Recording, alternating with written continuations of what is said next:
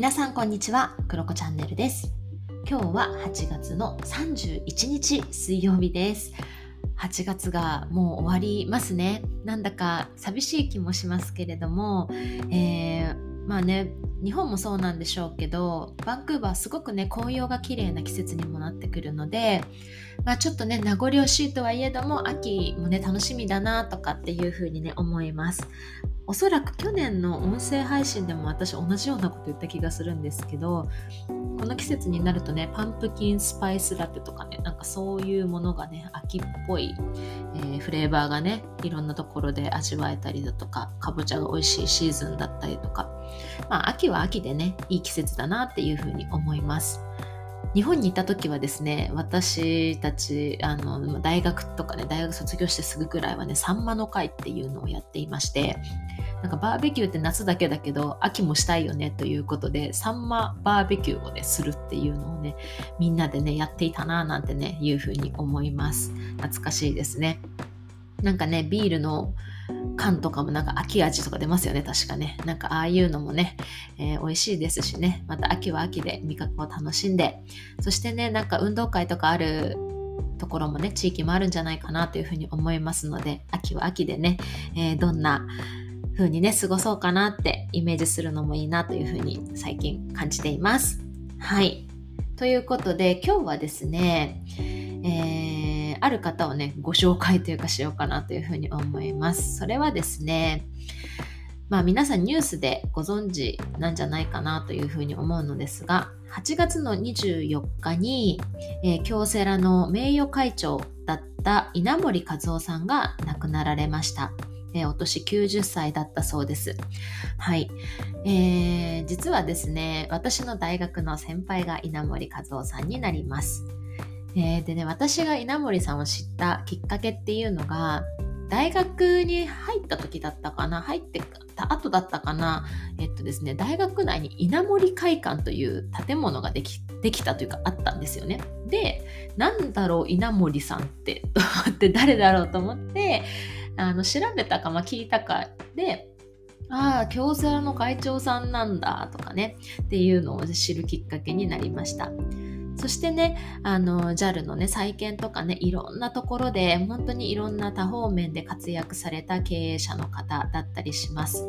そして、まあね、あの、ご存知の方も多いと思うんですけれども、稲森さんの、まあ、経営哲学といったね、まあ、そういったことがすごく、あの、広まっていたり、するっていうのがね有名なんじゃないかなというふうに思います。で今日は、まあ、大学の先輩でもある稲森和夫さんのエピソードをですね一つシェアしようかなというふうに思います。えー、それはですね日経ビジネスの2019年の記事なんですけれどもちょっと読んでみようかなというふうに思います。この話はですね京セラの名誉会長稲森和夫さんが2007年の東京証券取引所に登壇された時のお話になります。まあね、時代はね、あのカルーロス・ゴーンさんですね。日産の自動車、日産自動車の元会長さんのね、あの行方がなんちゃらかんちゃらってなってたあの時期になります。で、東京証券取引所で登壇したんですけれども、その時聞いている聴衆の人っていうのは、東証マザーズに上場していた、いわゆる経営者の皆さんたちが聞いているという状況になります。で、えー、まあね、ここの演題っていうのが、なぜ経営に哲学が必要なのかというね、テーマでお話をされたそうです。で、この東京証券取引所、要は業績とか、まあ、数字ですね、もういろんな数字がうごめく証券所内で哲学をテーマにした講演会が開かれたことは興味深いというふうに、えー、この記事に書かれています。そしてですね、稲森さんの最初の言葉読んでみようと思います。私は戦後の日本を引っ張ってこられた創業型の経営者の後ろ姿を学びながら今日までやってきました。皆さん素晴らしい経営をされてこられましたけれど、晩年までいい会社の状態でもってハッピーリタイアメントされた方というのは非常に少ないんですね。会社を破綻させてしまう人もたくさんいました。会社は残っておりますけど、創業者自身がいろんな問題を起こして辞めていく、追放されてしまうケースもたくさんありました。会社を発展させる稀有な才能を持っているのに、実は10年20年30年というスパンで素晴らしい人生を過ごしておられるケースが非常に少ない。それを見るにつけ私はとっても残念だなと。なぜそういうことになったのか。本来ならば素晴らしい経営者として周囲から称賛されながら晩年まで行かなきゃならないのにどういうことなんだろうと今日はその原因について話をしてみたいと思います。というですね、スタートでこの回は始まるんですね。で、えー、講演会が進むにつれて京セラの創業時の話とかをされたそうで京セラって1959年にできたんですけどそれから約10年経った頃の稲森さんの年俸っていうのが実は300万ぐらいしかなかったそうなんですよね。でも一方その京セラっていうところは数十億円っていう利益をその頃出していたそうです。でまあ当たり前ですけど稲森さんはこれって全て私が持っていた技術で一生懸命働いて、まあ、これぐらいの利益を会社にもたらしているって考えると割が合わないっていうふうに感じたと。で、まあ月1000万もらっても1億2000万円だ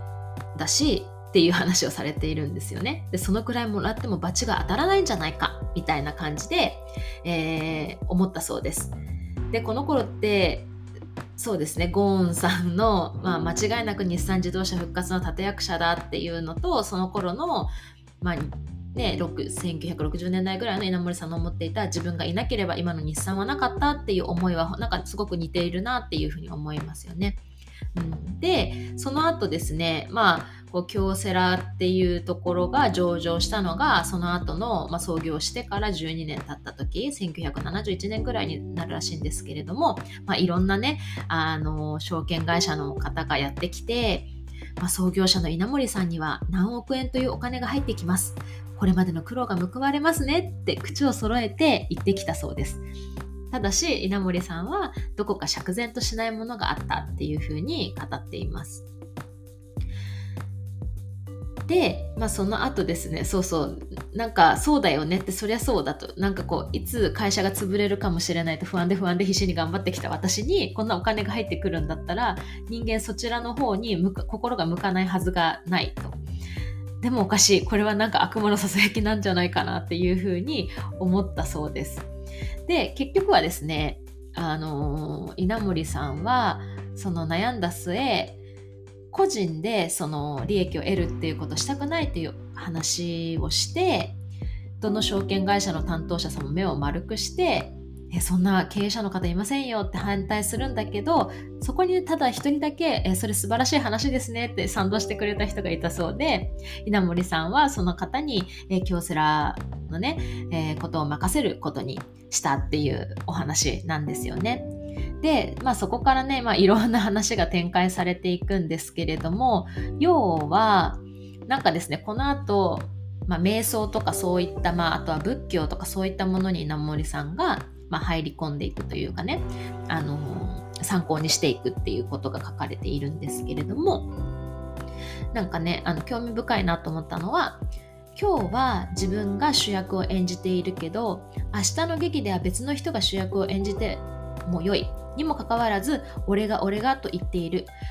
それこそが自分のエゴが増大していくよいくもとになるように思うのです。自分の才能は世のため人のため社会のために使えと言ってたまたま天が私という存在に与えたのです。その才能を自分のために使ったのでは罰が当たります。エゴを増大させていっては身の破綻だ破滅だと思った私はそこからエゴと戦う人生を歩いてきました。っていうふうに言われていてまああの稲森さんはうんなんかこの京セラという会社の会長になるのは自分じゃなくてもよかったっていうような話をねされてるんですよね。ただ自分がその時会長であったっていうだけである。なのに俺が俺がっていうのはちょっと違うんじゃないかなっていうのをね瞑想だったりそういったことをねあのここにあるという存在というものを通してですね感じたっていう話をされてるんですよね。まあ、ちょっと伝わるかわからないんだけれども、まあ、そういったね、まあ、謙虚といいますかそういった姿勢で、えー、お仕事をされていたそうです。であとねこれは私もやりたいなと思うのが稲森さんはですね毎朝ですねそのも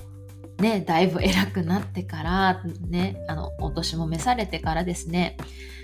今も毎朝洗面台に向かう時には「神様ごめん」という具体的に何かをしたから謝るのではなく昨日までの自分の人生で何か間違いがあったはずだと思うからごめんというのだそうだ。稲森氏ほどの名声を手に入れれば楽をしようと思えばいくらでも楽をできる。誰かに謝ることも少なくなるだろう。っていうね話をされているんですね。で締めくくりがねこんな話です。私たちは心の中に良心という自分良心という自分とエゴという自分を同居させているのです。ピュアピュアな真我と癒しい自我が同居しているのが人間の心なのですお釈迦様は人間とはスタボーン、まあ頑固って感じですね。で、少しでも手入れを怠ると欲にまみれると知っていますから、樽を知りなさいとおっしゃった。俺が俺がもっともっと際限もない欲望を膨らませてはいけないのですっていうね話をされていますね。で経営者はそのつましやかなね、まあ、質素な生活を背負って、えー、稲森さんは言ってるわけじゃなくってエゴがこう増大していって自分でもそして周囲からも手がつけられなくなった時経営者は判断を誤ったり社員の心も離れていくで報酬の高、まあ、報酬の多い少ないではなくって俺が俺がっていう気持ちを抑えることを説いているのであるっていうのが2019年の記事になります。うんなんかうんまあ、ここでは経営者という人たちに向けて話がされているものなんですけれど